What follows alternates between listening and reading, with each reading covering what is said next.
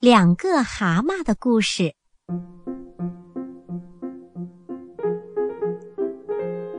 这里要讲的是两个蛤蟆的故事。有一个小孩儿，他妈妈事情很多，没有时间照顾他。但为了不让他乱走，就在每天下午给他一小碗牛奶和一些面包。让他坐在院子里慢慢的吃。每当他开始吃的时候，墙里的一个小洞就会钻出一只蛤蟆，跳到小孩身边，把他的小脑袋伸进盘子里，同他一起吃。小孩有了这个玩伴，心里很高兴。只要他端着小盘子坐在院子里，但蛤蟆没有出来的时候，他就会高声的唱：“小蛤蟆，小蛤蟆，快出来，到这里来，你这个可爱的小家伙，吃点面包，喝点奶，吃喝好，精神好，身体好。”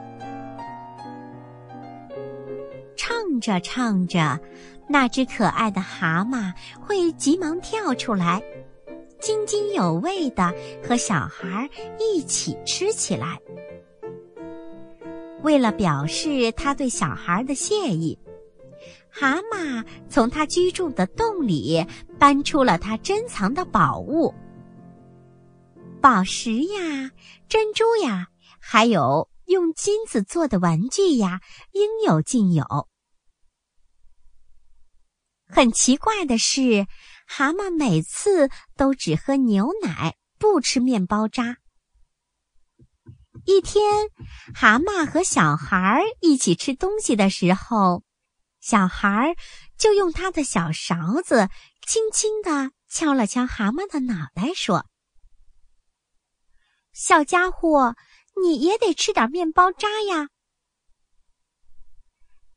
正在厨房里忙碌的妈妈听见小孩在和谁说话，就往外看，看见小孩正用勺子敲一只蛤蟆。妈妈怕小孩弄脏衣服，就抄起一根木棍跑出去，把那只善良的小生灵给打死了。从那以后。可怜的小孩就发生了变化。以前那只蛤蟆和他一同吃东西的时候，他长得又高又壮。可现在，他红红的脸蛋儿开始变得苍白起来，而且越来越瘦。不久，不吉祥的送葬鸟在夜里开始哭丧。一种叫做红胸渠的鸟儿衔来树枝和树叶，编成了一个花圈。没过多长的时间，这个小孩就死了。第二个关于蛤蟆的故事，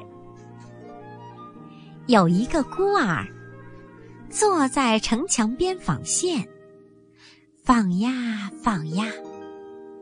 突然，他看见一只蛤蟆从城墙下面的一个洞里爬了出来。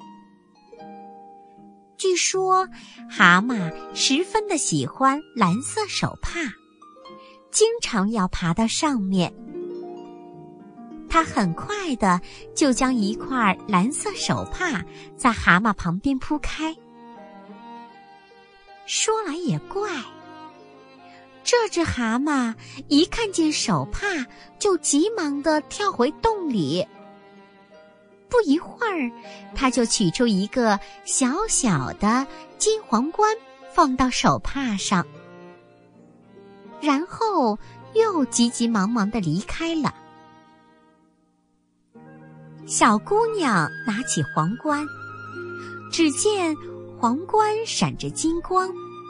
是用细细的金线织成的。不一会儿，那只蛤蟆就回来了。